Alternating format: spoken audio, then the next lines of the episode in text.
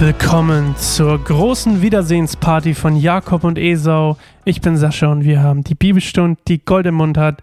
Hier auf Kein einsamer Baum, Spotify, Apple Podcast, wo auch immer ihr es hört. Ähm, Jakobs, und jetzt verrät's der Titel natürlich der Folge schon, Versöhnung mit Esau.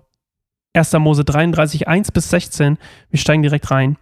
Dann sah Jakob in einiger Entfernung Esau mit 400 Mann herankommen. Er verteilte seine Kinder auf Lea und Rahel und auf die beiden Sklavinnen. Dann stellte er die Sklavinnen mit ihren Kindern ganz vorn auf, dahinter Lea mit ihren Kindern und zuletzt Rahel und Josef.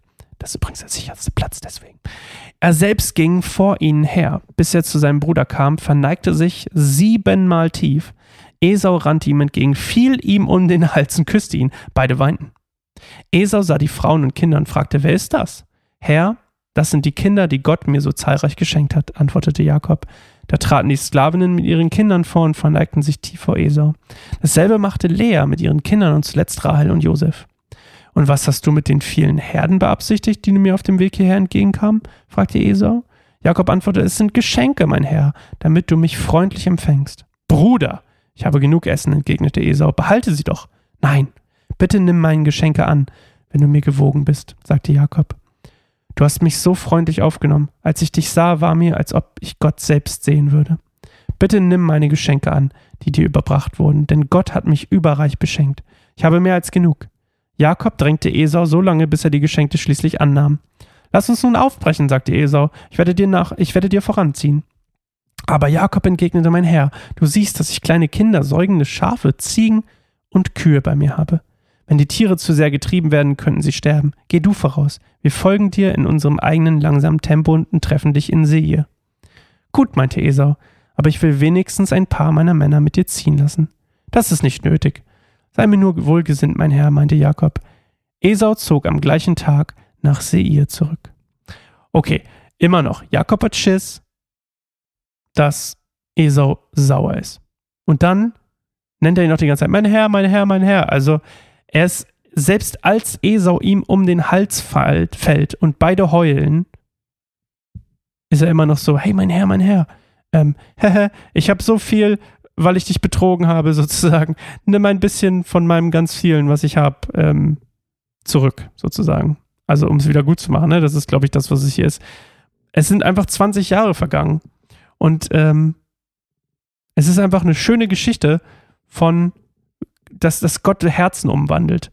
Nämlich Jakob ist jetzt Israel, ein anderer, ein anderer, quasi ein anderes Wesen. Und Esau ist auch nicht mehr der rachesinnende Bruder, der betrogen wurde, sondern ja, er ist halt einfach jetzt, freut sich, seinen Bruder wiederzusehen. Das finde ich, ich finde das einfach schön. Und falls ihr euch erinnert, damals war komplett menschlich und nicht geistlich unterwegs. Und dieser Erd, dieses Erzgebu Erstgeburtsrecht war ihm total Rille. Er hat ja gegen Linseneintopf verkauft. Und jetzt macht er sich auch nichts aus dem ganzen rachegesinnenden Zeugs. Also er hat irgendwie, hey, kein Groll, hey, keine, keine Bad Feelings oder so. Sondern er freut sich einfach, seinen Bruder wiederzusehen.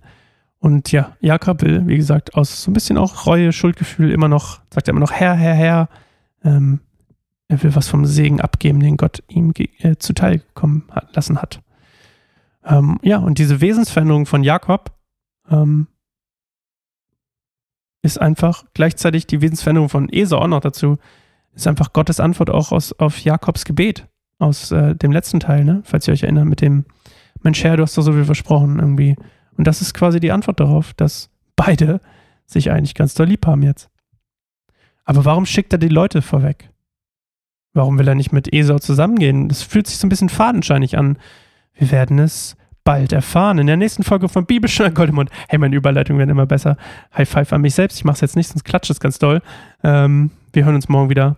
Schaltet wieder ein zu Bibelstunde Goldemund. Wann auch immer ihr es hört, morgens, abends, mittags. Es erscheint übrigens, das kleine Disclaimer, jeden Tag ungefähr um 0 Uhr. Plus, minus paar Minuten.